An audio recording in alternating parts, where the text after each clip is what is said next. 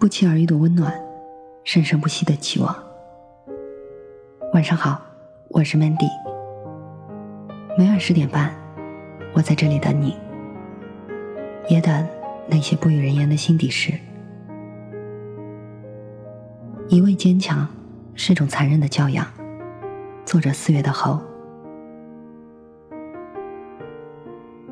曾看到两个坚强的新闻，让我非常愤怒。一个是一位优秀教师，为了救学生被车撞死了。记者采访了他的儿子：“你母亲死了，你怎么没哭啊？”因为我母亲生前经常教导我做个坚强的人，我一定要坚强，做生活的强者，让母亲九泉下放心。评论员给予了表扬和肯定。坚强的孩子。另一个是傅彪的孩子，傅彪患肝癌死了。记者同样采访了他，问出了类似的话：“我父亲死了，但是我一滴眼泪没掉，因为我父亲生前经常教导我做个坚强快乐的人。我一定要坚强，让爸爸放心。”评论员同样给予了表扬和赞许：“你父亲会为你的坚强。”而骄傲的。有人说，最伟大的教育是让人变得柔软。可我们打小接受的坚强教育，却是给柔软的心围上一层厚厚的墙。于是就经常听到这样的话：难过的时候，忍忍就过去了；想哭的时候，努力笑笑就好了。这点小事不值得掉眼泪，你是最坚强的。你哭起来很丑，要笑。有人问一个坚强的大侠：“江湖生涯，你最高兴的是什么？”这世界再没有能让我哭的事了。那让你最悲伤的事呢？大家沉默了一会儿，重复了上一句话：“这世界。”再没有能让我哭的事了。作家韩大茄在《你不必按照别人的经验去生活》这本书里，讲述了一个细节，读来让我心有戚戚。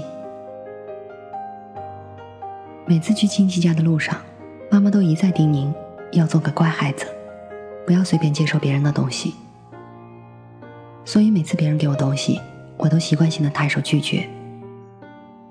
通常都是妈妈在一旁和别人客套半天，示意我可以接受的时候，我才敢接。有时候别人给的好处太大，妈妈跟别人客套了许久，就是不说可不可以接。于是我就打死也不要。结果回来，妈妈不夸我乖也就罢了，还说我蠢。韩大姐感叹：“所以我习惯了拒绝别人的好意。”别人的好意还没说完，我就在心里盘算该怎么拒绝了。这说的是不是也是我们？人生而脆弱，婴儿时期的我们，都是光明正大袒露自己的脆弱，饿了就哭，走累了就要抱抱，连睡觉都会是一种投降睡。但是长大了，我们学会了隐藏。伪装自己的脆弱，当面对别人的好意、关心，渐渐下意识的给出这样的答案，我们把这种行为称之为坚强。很多人都克制自己，不愿启齿请人帮忙，因为他们觉得那样做等于承认自己的弱小。马克思在《应求》中说：“时代有时如此残酷。”竟然不允许人有脆弱的权利与时间。瑞典人克洛普以登山为生。一九九六年春天，他骑自行车从瑞典出发，历经千辛万苦，来到了喜马拉雅山脚下。一番休整之后，开始与其他十二名登山者一起登珠峰，但在距离峰顶。仅剩下三百英尺时，他竟然决定放弃此次登峰，返身下山。那意味着前功尽弃，功败垂成啊！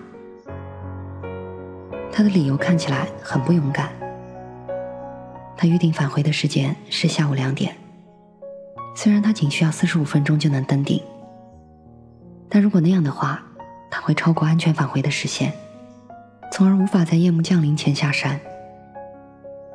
同行的另外十二名登山者无法认同他的明智决定，继续往前向上攀登。最终，他们大多数到达了顶峰，但错过了安全时间，葬身于暴风雪中。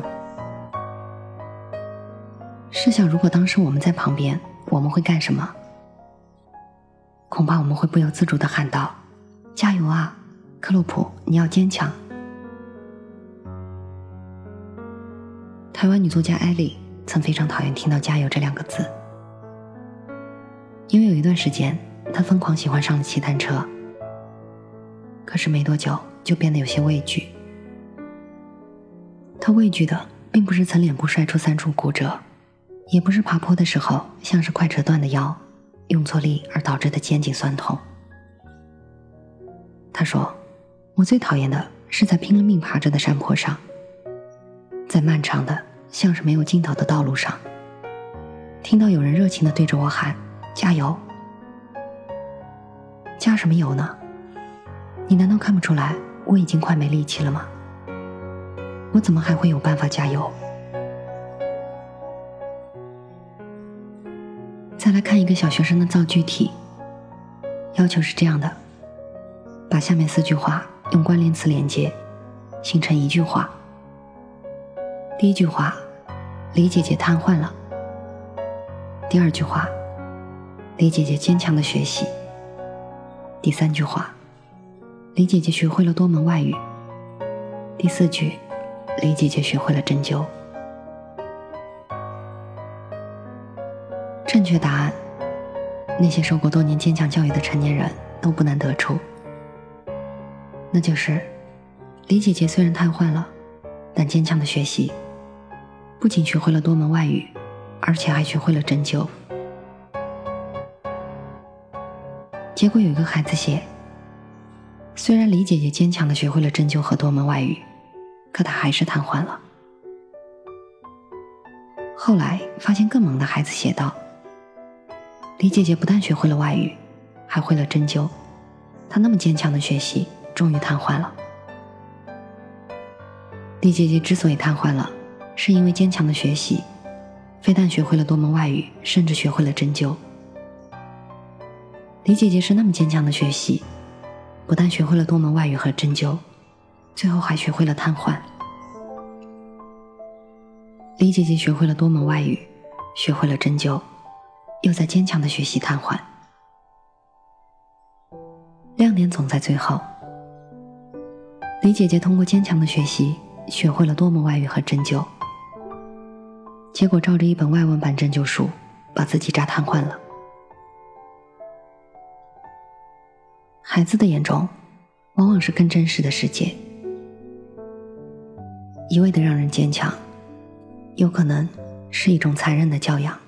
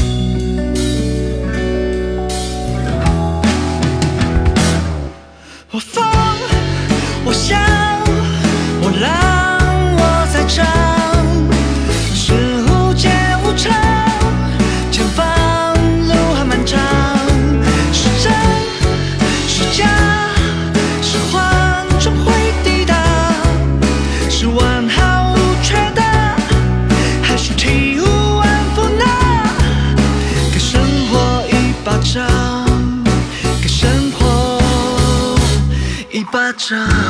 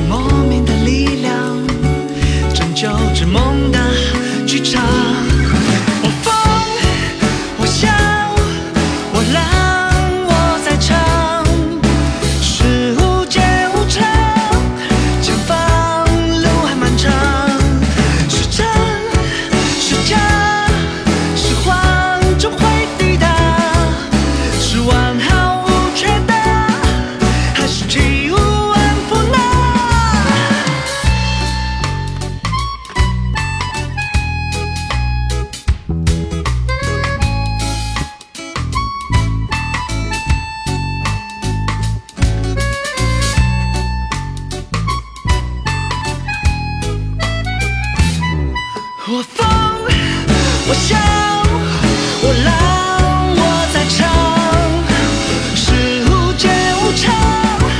前方路还漫长，是真是假，是谎终会抵达。不平凡的人生是怎样的代价？给生活一巴掌，给给给给给给给给生活一巴掌。